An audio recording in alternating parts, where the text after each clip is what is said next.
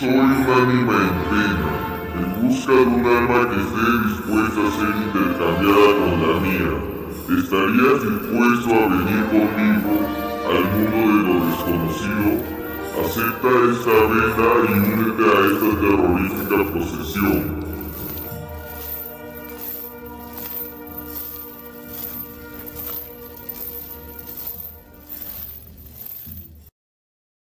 Ya es de noche.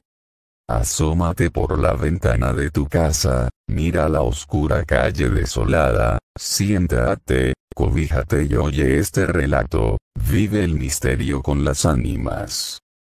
Hola, hoy en Las Ánimas haré un podcast sobre los rincones del terror del centro de Lima. Los balcones y viejas casonas del centro de Lima encierran algo más que polvo. La mayoría guarda historias misteriosas y hasta de terror.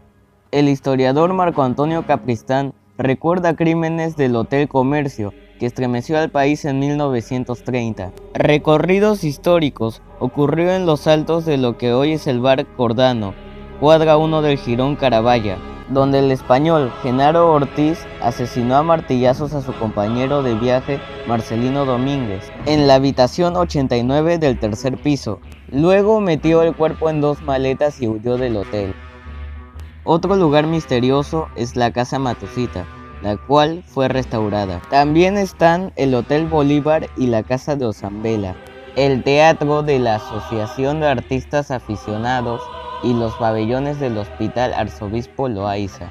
Marco Capristán, quien es autor del libro Pinceladas Limeñas, ofrece este tour en los rincones misteriosos de Lima, donde cuenta detalle a detalle las más tenebrosas historias que se dieron en la capital hace décadas.